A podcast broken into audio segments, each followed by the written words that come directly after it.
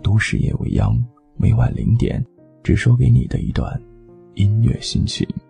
欢迎你关注我的个人微信，在微信号当中添加七八四三一一六七七八四三一一六七，或者在微博当中搜索 DJ 杜子腾。谢谢你找到我。今晚。我要分享给你我在网络上看到的一段话：人生两个境界，你知道都有什么吗？很多时候啊，我们都是生活在别人的眼神当中，忐忑在别人的言语当中，一些自己想说的话、想做的事儿，终究飘渺在外界的目光里了，甚至是扼杀在了横飞的非议里。不要在意别人怎么说你、怎么看你，那些都是阳光当中的尘埃，别让它阻碍了你。望远的视线，抑制了你前行的步伐。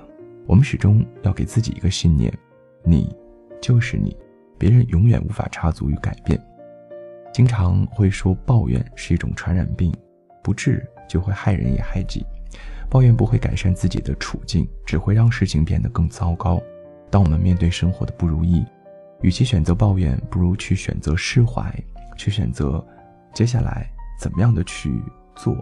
生活当中难免会有些不如意，如果只会在抱怨里挣扎，人生注定是苦海无涯。与其在抱怨的口水当中去游泳的话，我们不如登上感恩的沙滩，埋葬生活当中的一切不如意。讲个故事给你：小鸡问母鸡：“妈妈，今天可否不用下蛋，带我出去玩？”而母鸡则回答道：“不行的，我要工作。”可你已经下了许多的蛋了。小鸡问。母鸡意味深长地对小鸡说：“一天一个蛋，菜刀靠边站。如果没有下蛋，主人就该杀鸡吃肉了。所以，孩子，你要记住，存在是因为价值创造，淘汰是因为价值丧失。过去的价值不代表未来的地位。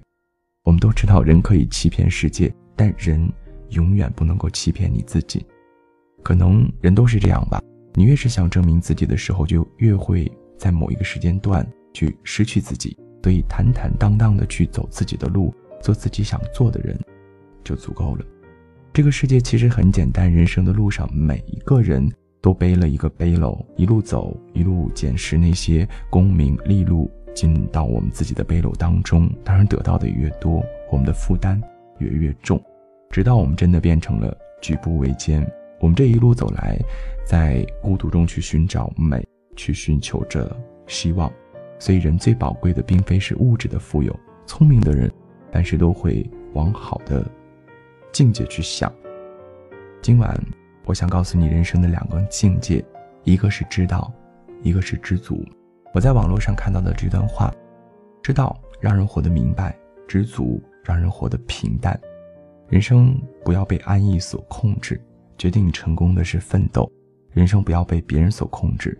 决定你命运的是自己，人生不要被金钱所控制，决定你幸福的是知足；人生不要被仇恨所控制，决定你快乐的是豁达；人生不要被表象控制，决定你成熟的是看透。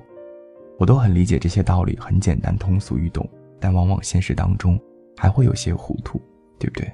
没关系，慢慢的时间也许会告诉你这些道理、这些话背后的真谛。